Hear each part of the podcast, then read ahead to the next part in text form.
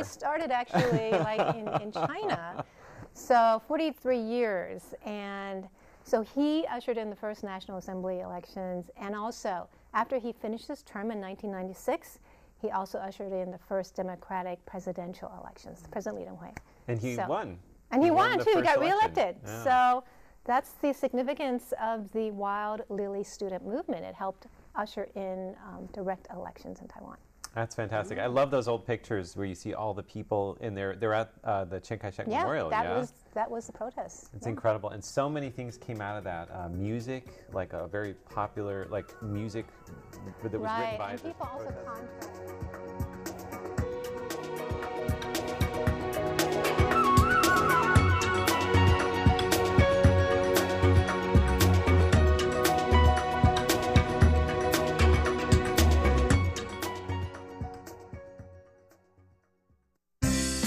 What's this all about? Why are they doing that? What's going on here? It's Curious John. What is he curious about today?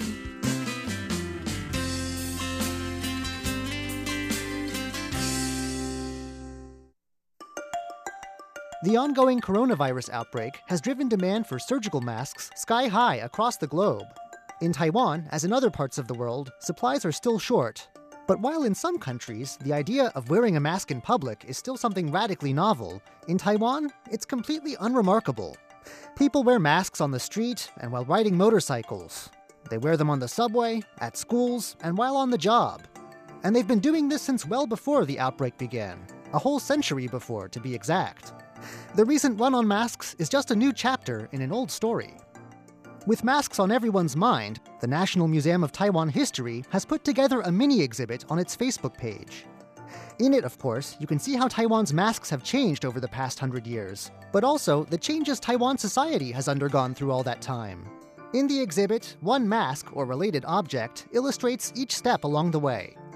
Museum Research Assistant Su Fengnan joins us by phone today to give us a history of Taiwan in masks.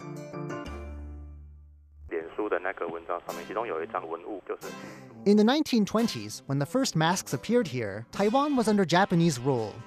Japan had earlier absorbed modern medicine and transmitted modern medicine to its Taiwan colony, furthering a process started by medically trained Western missionaries in the 19th century.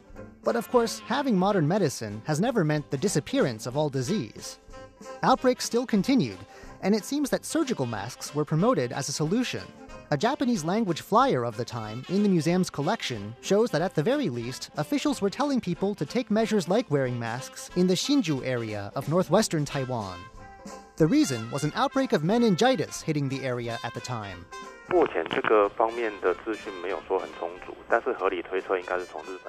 It's not clear where the masks would have been made.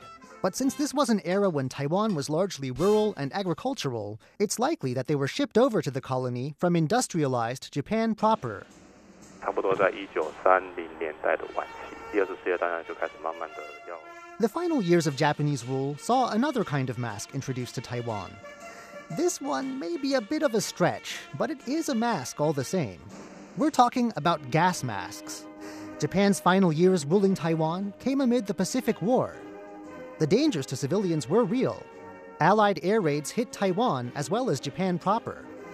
People who would never have seen a gas mask before suddenly found themselves having to learn how to use one, just in case things got really nasty.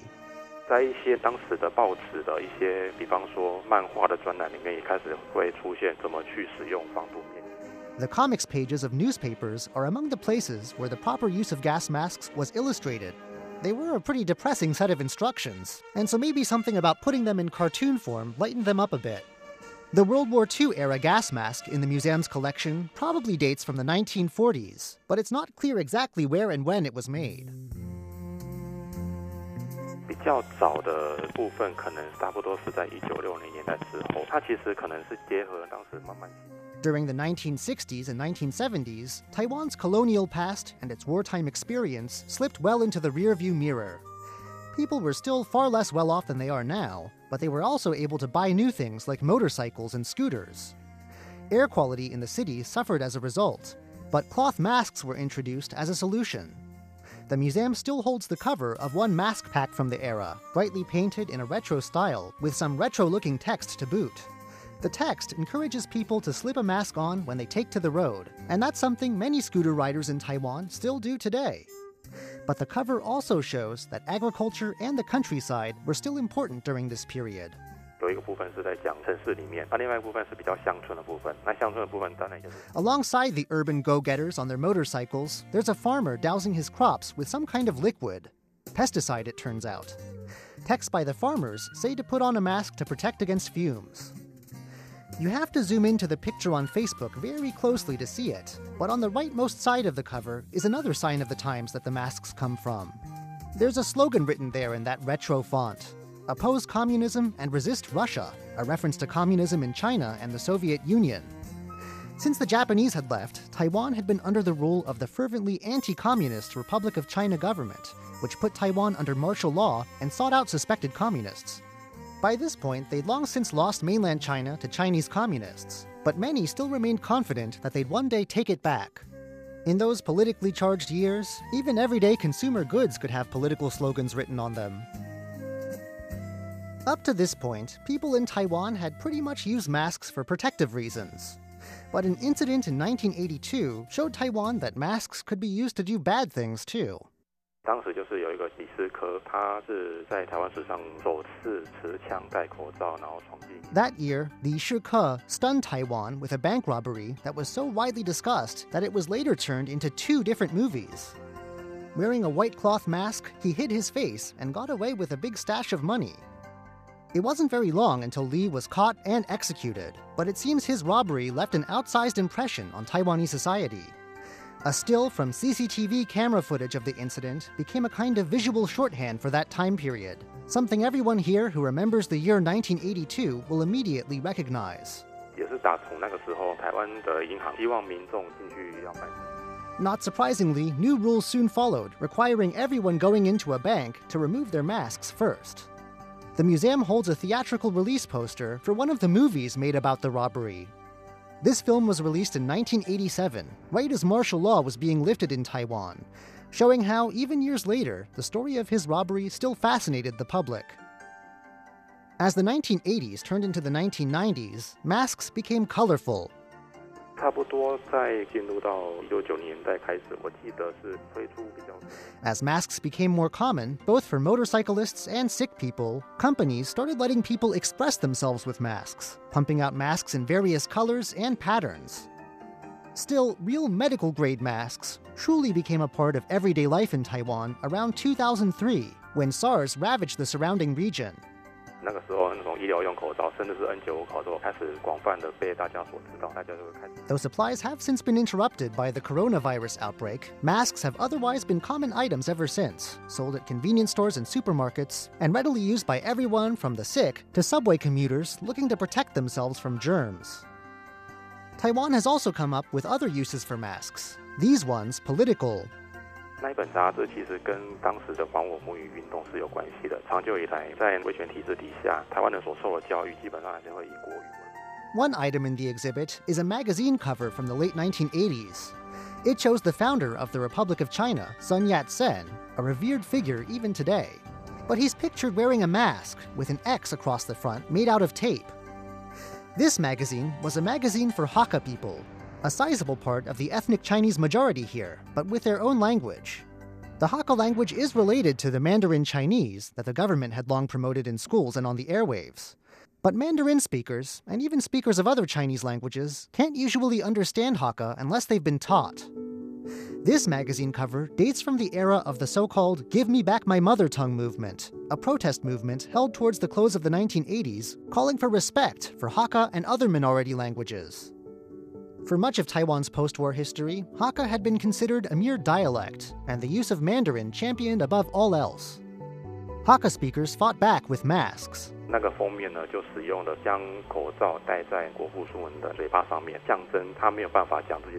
The magazine cover seizes on Sun Yat sen's own Hakka background, effectively saying that while he might be called the father of the nation, the nation had long since silenced his native Hakka tongue. 那个是在三一八运动时期，呃，参与社会街头运动的。 More recently, masks have shown up in actual protests too. In 2014, for instance, they were used by participants in the Sunflower Student Movement. Some protesters wore masks and stapled a sheet of paper on front emblazoned with a Chinese character for anger or fury, a way of expressing their discontent. In years past, masks have also been handed out along with tissues and other disposable goods as election paraphernalia, inscribed with candidates' names and perhaps the number they've been assigned on forthcoming ballots. It's a good thing the museum has one of these pre election masks in its collection, because in the past few weeks, most of the ones stashed away in drawers and underneath couch cushions have been dug out and put to use amid the ongoing shortage. Even after a hundred years, our love of masks shows no sign of dying down. Taiwan's mask mania may have reached a high point, but even after this epidemic subsides, the role masks play in everyday Taiwanese life is unlikely to fade away. I'm Curious John, and I'll see you again next week.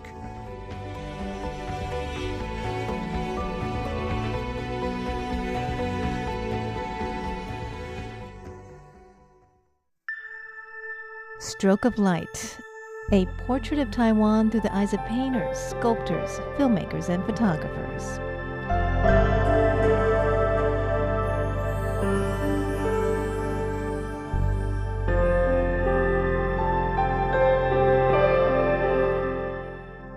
Hello, and welcome back to Stroke of Light.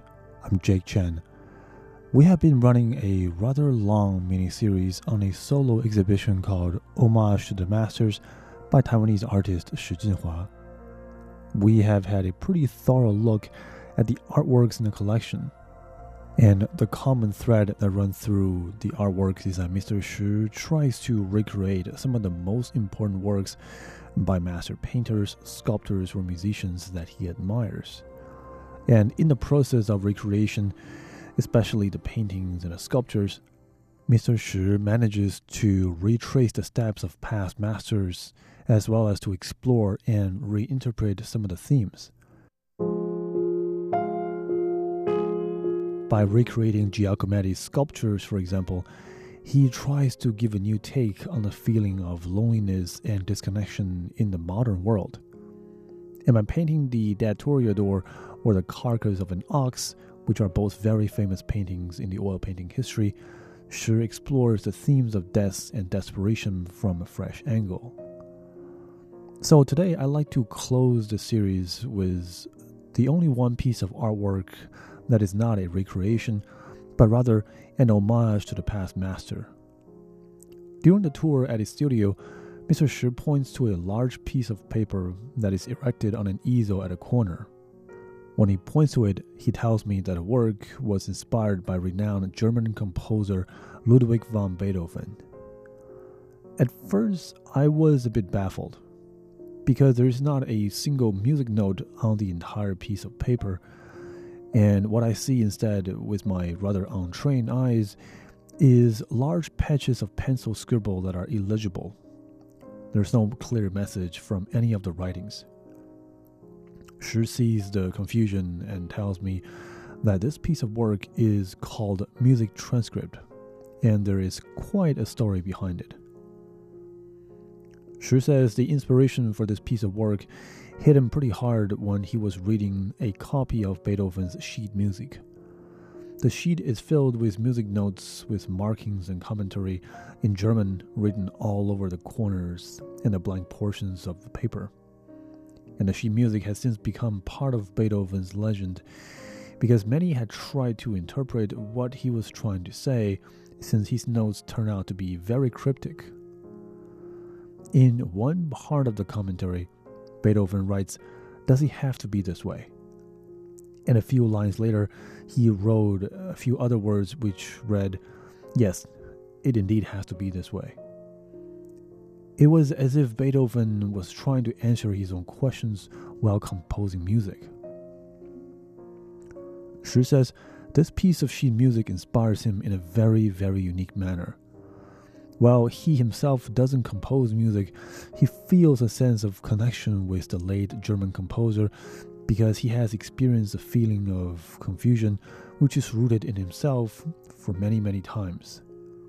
Often in his creative process, he tends to hesitate and doubt himself. And in these moments, he asks himself questions, and he very often questions the steps he takes and the decision that he takes. And in these moments, it is as if the creative process had given birth to a second persona, one who converses with his conscious self and challenges his conscious self to blaze new paths and to push the boundaries even further. And that, I believe, is the essence of the creative journey.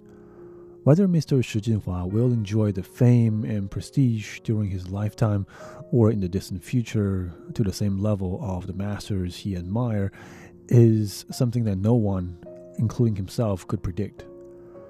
But the incessant attempts to push boundaries, which makes him go further, makes him try more to converse with himself, to question his decisions, and to start over and to start over and over again, is the essence that I think he shares with all the past greats.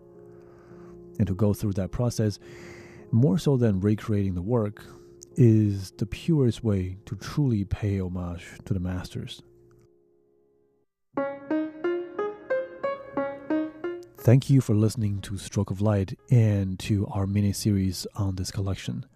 Next week, we'll head over to the Taipei Fine Arts Museum to look at a photographic exhibition. I'm Jake Chen, and I'll talk to you then.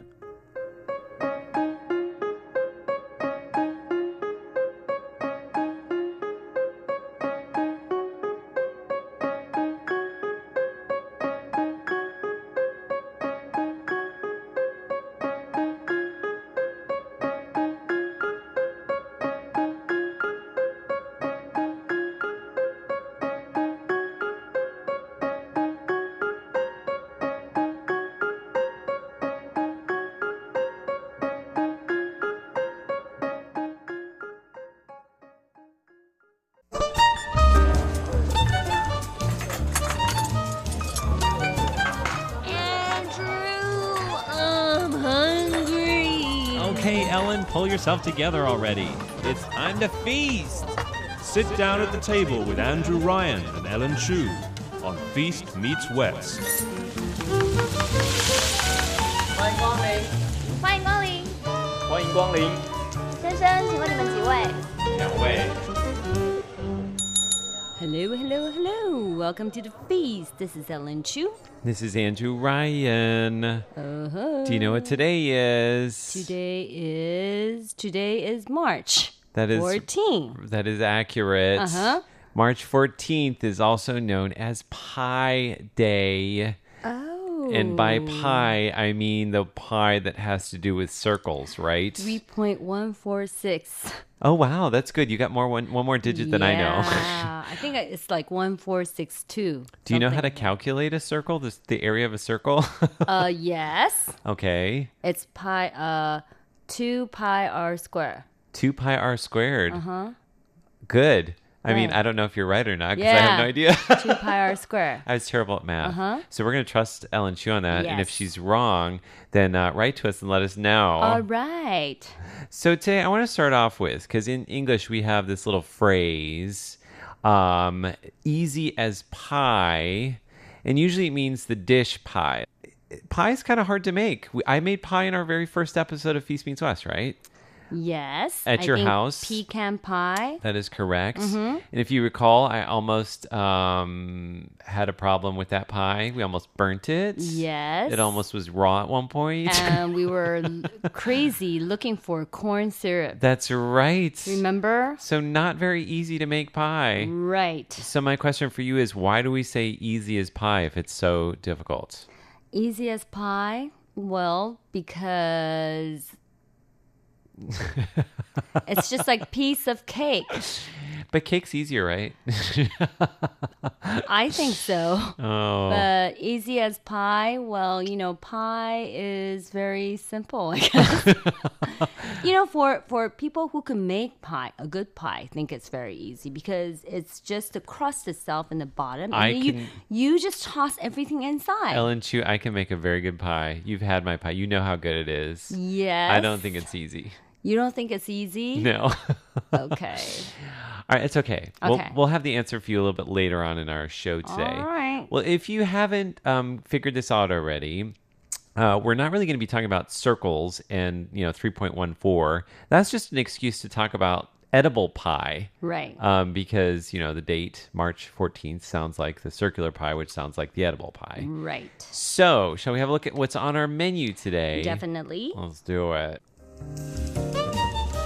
Okay, in our first course, we'll tell you all about the origins of Pi Day. That's right. In our second course, we're going to meet the owner of a savory and sweet pie shop called Funny Pig, and we're going to learn all about his locally inspired creations and what got him to open a pie shop in the first place. An interesting name, Funny Pig, huh? Mhm. Third and final course, we'll be celebrating Pi Day by eating some pie. That's right. Okay. And I should tell you, I've already talked with him, right? He uh the reason why there's a pig in the logo and in the name is cuz he has 3 kids and he considers them his three little pigs. Oh, that is he, the big bad wolf. I think he's Mom, Baba Pig, but I'm not sure. okay, that's cute. it is cute, right? Yeah. All right, we're going to go into uh, the first of four pie related songs in our show today. 周末 pie. That's right, which means weekend pie, but it actually means something different, right? Well, basically, 周末 pie was a show that was hosted by uh, Harlem Yu. Yu Chen Qing, right? Yes, and it was like a weekend show, variety show. And what does the pie mean? It doesn't mean pie. It's like 派对. Oh, party. Yeah. So it's weekend party. All right. So much more to come when the feast continues. 清凉镜周末派，周末派，清凉镜周末派，周末派，清凉镜周末派，周末派，清凉镜周末派，周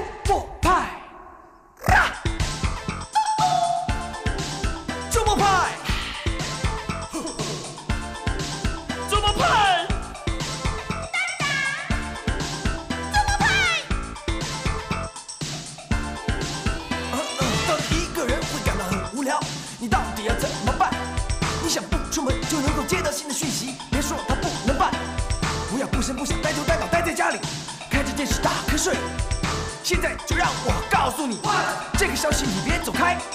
告诉你一些音乐一定想听，告诉你一些事情你要关心，告诉你一个地方一定要去，告诉你一个人我魅力何在，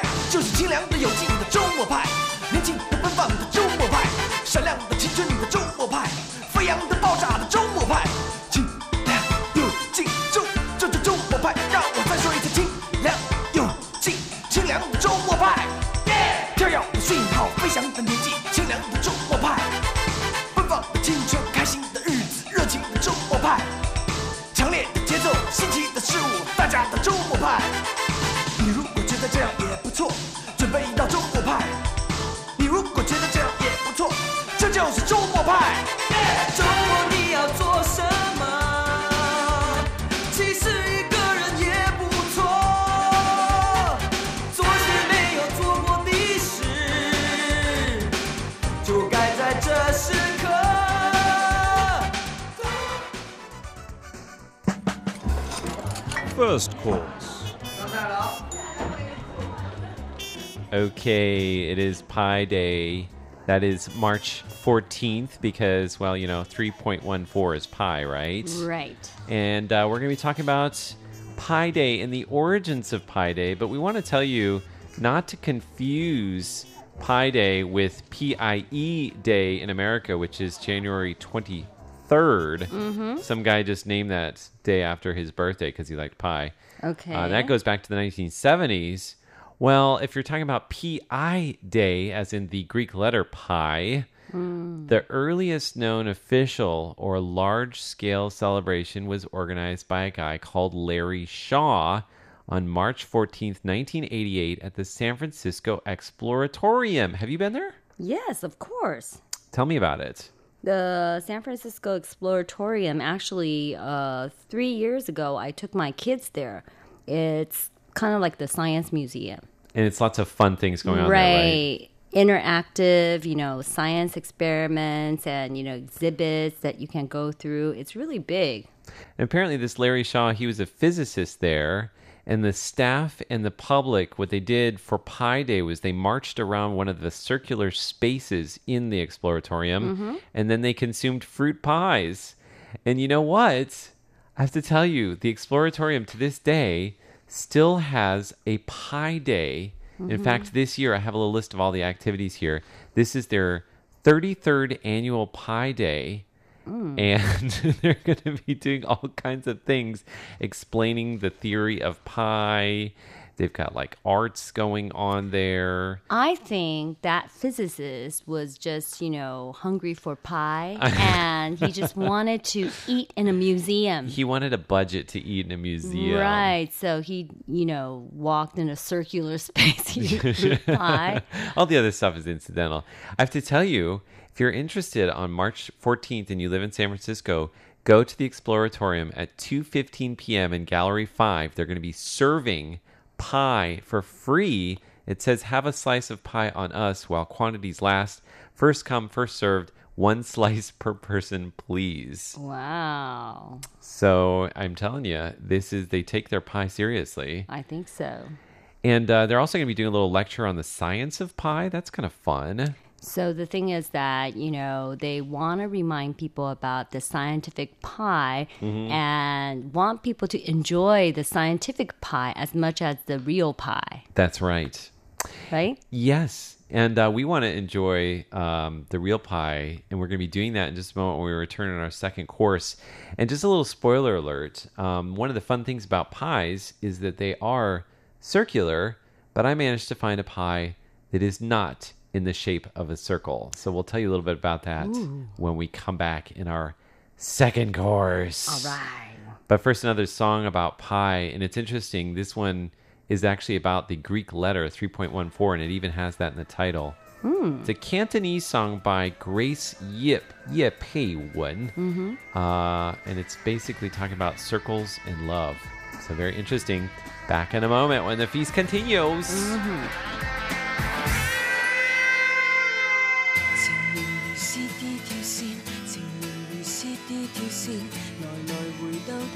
兜轉轉兜兜轉轉，尚在邊際上盤旋，未見大團圓，如何能推算這一段情路？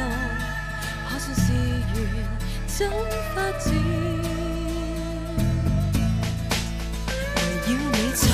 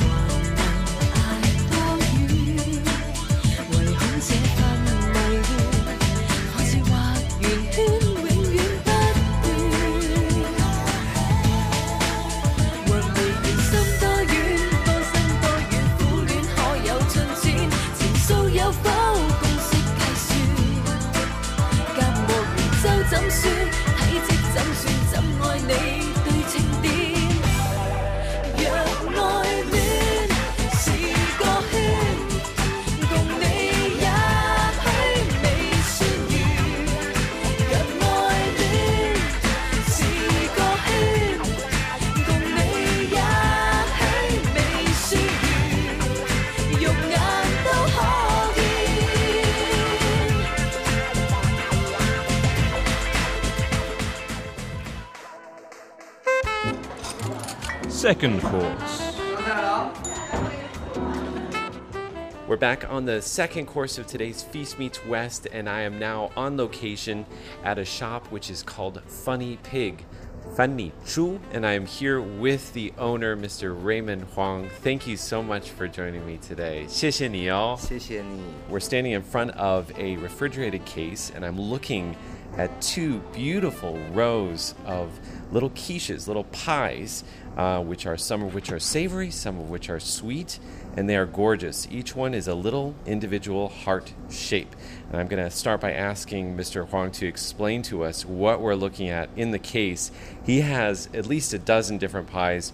We're going to focus on five today. 好的，第一款我介绍的是我们的菌菇派， This first one is a smoked mushroom pie. They use four kinds of mushrooms, including shiitake mushrooms, button mushrooms, shimeji mushrooms, and velvet pioppini. They smell wonderful, he says, but they have kind of a light taste. They don't add a lot of extra flavoring, so for this pie, it comes with a sanitized pipette, which they fill with reduced balsamic vinegar imported from Italy. You can drizzle it on the top like chocolate on a cake, he says. 上面，对，吃起来就会有不同的口感，对。 that's amazing. That that means that uh, when you're actually eating this pie, you can have the experience of uh, doing something to the pie before you eat it. Even though they use a lot of imported things like flour and butter, Mr. Huang says because they're in Taiwan, they wanted to include some local ingredients. All of their fruits and vegetables are locally grown, and they all have been tested to ensure their safety. Next, we move on to another savory pie, or quiche, which has green strips on top. It turns out that's a smoked duck and pumpkin pie. The green is the skin of the pumpkin peeping out of the top. And Raymond Huang tells me that the pumpkin is very nutritious, especially the skin. They wash it carefully and leave it on when they cook it. It's edible and a lot thinner than the skin you'd find on, say, an American pumpkin. They use smoked duck meat from Yilan County, northeastern Taiwan. He says that these ducks are 95% meat and they have thin skin, so they aren't chewy or fatty like a lot of other ducks. So they have customers in their 70s who say it's easy to chew. All right, let's introduce the third of the uh, savory pies that you're going to tell us about today. This one's a garlic scape and cured pork pie. It's kind of like a Chinese sausage pie. It's based on a stir fried dish eaten in Taiwan's military dependent villages, which are populated by mainlanders from China. They eat it during the Chinese New Year and the chef thought it would make an interesting filling for a quiche. The cured pork is pretty salty, he says, so they accompany it with potato to cut that saltiness. And there are slivers of garlic shoot as garnish on the top. The the sweet ones look beautiful. So it's pineapple, a lemon one, uh, but there are two here that I want to ask about specifically. There's a beautiful apple one where they've taken the apple and they've sliced it finely and they've created what looks like a rose on top of it. 我们的苹果就是用新鲜的苹果， They use fresh apples and cut them into two millimeter thin slices.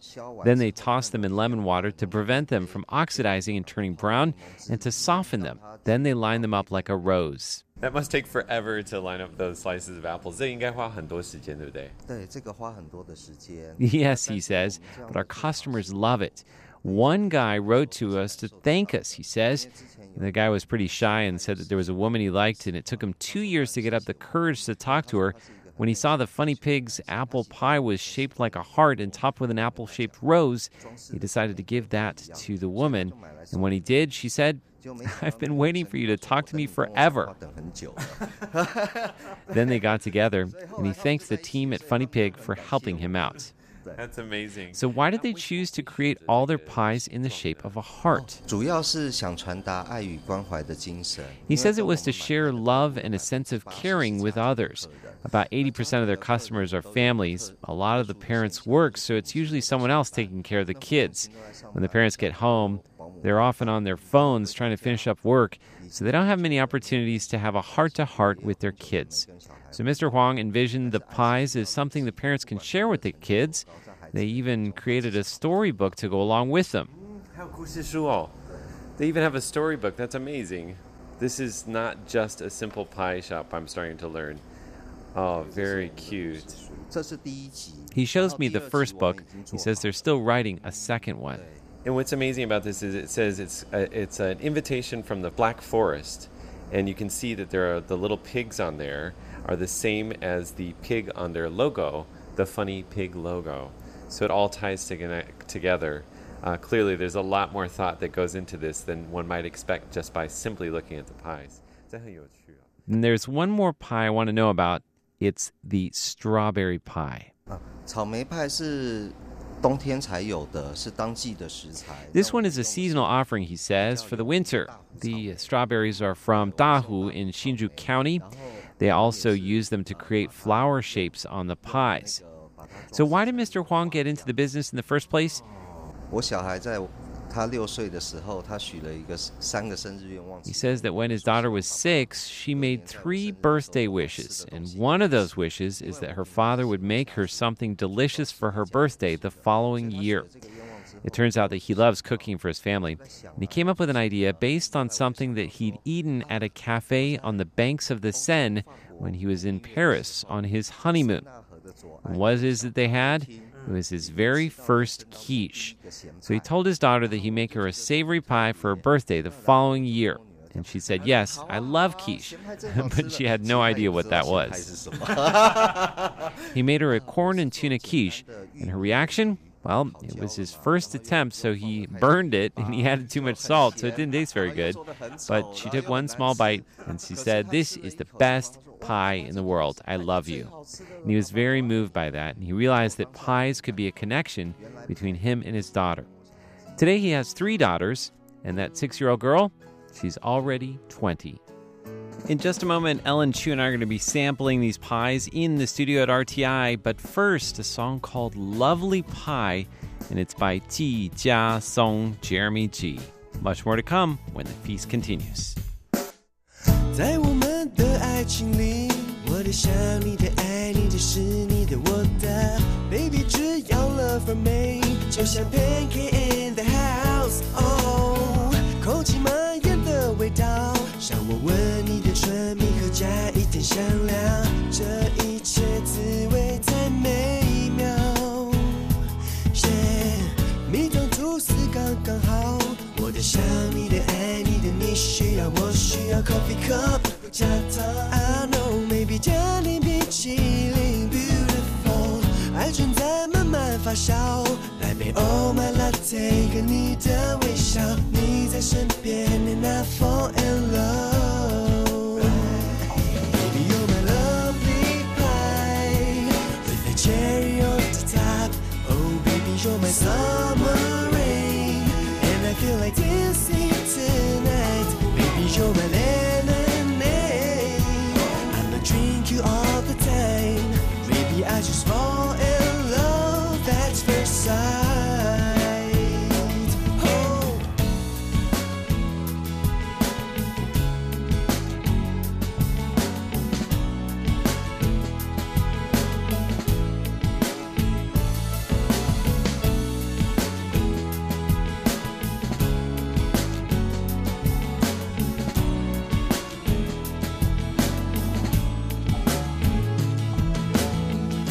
蜜糖吐司刚刚好。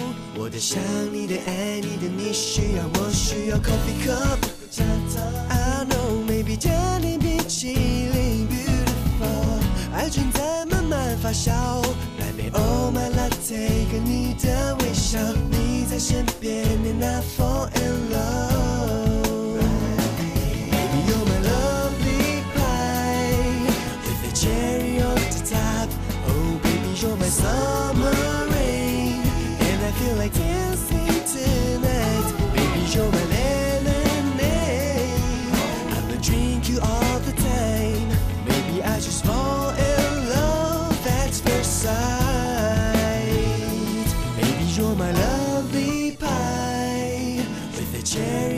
top.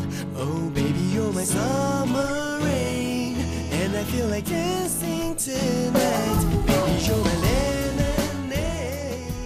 I'ma drink you all the time. Third course. Okay, so we have five beautiful little pies in front of us here. Ellen Mhm. Chu, what do you think about the presentation, the way they look? It's beautiful. It's not related to the circle, okay? It is. It is a heart shape. Heart-shaped. So cute. Mm. Yes. Go ahead and dig in. Oh my goodness. This Mm. one is actually the one that you said. It has like duck meat in there. That's the one I'm trying Okay. to. Pumpkin Yeah. And duck meat Mm-hmm. from Yilan. Wow. Beautiful and delicious, and it tastes very smoky. Right. Almost like ham. Mm. It is ham. It is ham. And the other one that I'm taking up, it has like potato in, in between. That's right. This one is the Chinese sausage, la rou is what we Mm. call it, uh, pie. This was inspired by like Chinese New Year's food Mhm. in a traditional military dependence village, like the Chinese people that came over in the 40s. Like my uncles and my Mhm. father. And they called Right. it the Juncun. And this is where this kind of dish might have come up. It about. reminds me of that flavor. Mm. And this one with the balsamic, you know, vinegar. Mm-hmm. Hmm, A mushroom one with several Mm. different types of mushroom. nice. And they give us a little pipette so that we could squeeze in some of the balsamic vinegar into the center of the quiche. And earlier I tried one with layers of apple, Mm-hmm. right? That one's beautiful. Right. And now I am having the one that I think I adore the most, which is strawberry. Mmm. Mmm. Frances is here too. Mm-hmm. She's sneaking in some bites along the side there. And we're going to do a little show of hands to see who likes what the best. Okay. Mmm. Have you had all of them? Mm-hmm. I'm having my last one here, the strawberry one, I have all of them now. They're so good. which has a creamy filling inside. Mhm. So let's just have a little look here. Mmm. Okay. I know which one you're going to say. Wait, can you choose just one? Yeah. Only one. You're going to choose the sweet one. I know that. Yeah. It's going to be the strawberry one. Is it that obvious? Uh huh. Okay. Mmm. It's good. Mmm. Are you going to choose a strawberry too? You have to. I I mean the apple one is so delicious too. The apple's so so lovely. Yes, it's Tender. lovely, tender, but you know, the strawberry gives it a special kick with Mhm. the sweet and kind of like, you know, sour taste at the end. Oh my goodness. I'm And sorry. the berry layer. Of the savory ones, which one's your favorite? The savory ones, Yeah. the mushroom. You like the mushroom with the balsamic vinegar Yes. that you squeeze in yourself? Uh-huh. I'm gonna go with La the roe. laro. Right. Uh, no, no, no. The the the, the, The duck, duck? one. Oh, I love the duck one. It's, Okay. it's so smoky, Oh, you like the smoky smoky, duck. smoky duck. Right. And Francis, which one? Oh, she likes the balsamic mushroom. That's a good one. Okay, that's a That's good a one. That's a really it's, good one. It's hard to say that, you know, I don't like it. okay, and then the sweet one. Yeah, the sweet one. Strawberry, so good. Strawberry. For sure. Strawberry. I, I mean, the apple is a close second, but the strawberry one is just, it, It puts you right over be- the top. Because it not only has the fresh strawberry on the top, but you know, after the creamy layer of cheese, in the Mhm. bottom it has another layer of berry. Mm. How can you beat that? How can you beat that, Ellen Chu? How can you beat that? And the strawberries are so fresh. These are Yes. in season right now, and they are from Dahu Mm. in Hsinchu. Okay. So it's which is very well known for its uh, its uh, strawberries. Um, Francis, which one did you like? You didn't taste? She didn't taste it. How Oh, can you not taste it? You have to taste it, okay? Stick it in. Um, whole thing, one piece. It's good. It's good, right? I love it. I love it when people stuff things in their mouths. good, right? she looks like a chipmunk, but she's a happy chipmunk. Strawberry. All right. Yeah. So there you have it. Those are some not round pies. Mhm. They're not circular. They are heart shaped. Uh, but we thought it would be a great way to celebrate Pie Day. I think it's fun. Pie in all its shapes, you know? Yes, and I found the answer for the area of circle is pi r square. Okay, so it's not 2 pi r. No, not two pi. I said two pi r squared, so I added another two. So I was calculating two surface of circles. Oh, a double circle for you. Right. More the merrier. She just wants more pie. Mm-hmm. So, and the final answer today, before we end, I want to tell you the answer to the question why they say easy as pie. Mm-hmm. They actually, that's like a description of eating it, not of making it. Like just It's easy to eat. easy to eat. just shove it in your mouth, right? But I think also it was a description for people in Huckleberry Finn, they, they described a person as being a bit of a pie, which means a very nice, easygoing person. Hmm. Interesting, huh? Interesting, huh? So you're a bit of a pie, Ellen Chu. Yes, I know, and I am the strawberry pie, And I am the duck pie. the smoky duck one. All right, Right. we want to leave you with our addresses today. P.O. Box 123 199, Taipei, Taiwan. And email us at andrew at rti.org.tw. Next Saturday, we're going to have another fabulous episode of Feast Meets West. We hope you will join us. And- we're going to leave you with a song, yeah? Yes, definitely. And this song is called 柠檬派 Lemon Pie. and it's by Lu Xing, Connie Lu. For Feast Meets West, I'm Andrew Ryan. And this is Ellen Chu. See you next week. Bye bye. Happy Pie Day. You too.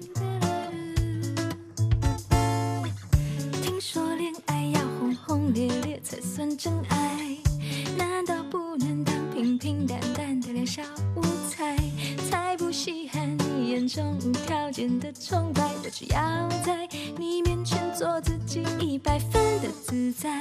我说恋爱的滋味就像是柠檬派，多层次的口感，除了甜还要带点酸，不必花言巧语，说的话要纯天然，只有你能轻松的满足我所有的小期待。你总是给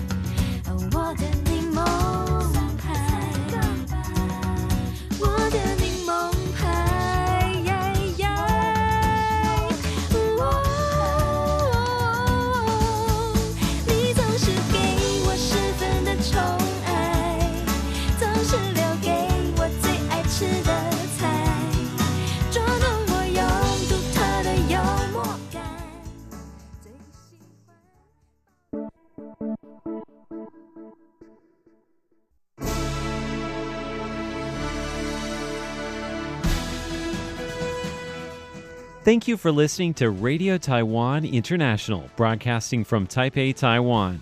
Check out our website at english.rti.org.tw. Again, that's english.rti.org.tw for the latest news and features from Taiwan. You can also listen to our programs and watch videos as well. Our 60 minute English language program can also be heard every day at the following times and frequencies.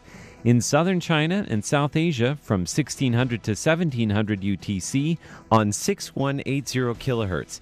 Again, that's in southern China and South Asia from 1600 to 1700 UTC on 6180 kHz. And in Southeast Asia from 0300 to 0400 UTC on 15320 kHz. Again, that's in Southeast Asia from 0300 to 0400 UTC on 15320 kHz. We'd love to hear from you. Please send your comments to PO Box 123 199, Taipei, Taiwan. Again, that's PO Box 123 199, Taipei, Taiwan. or send an email to rti at rti.org.tw.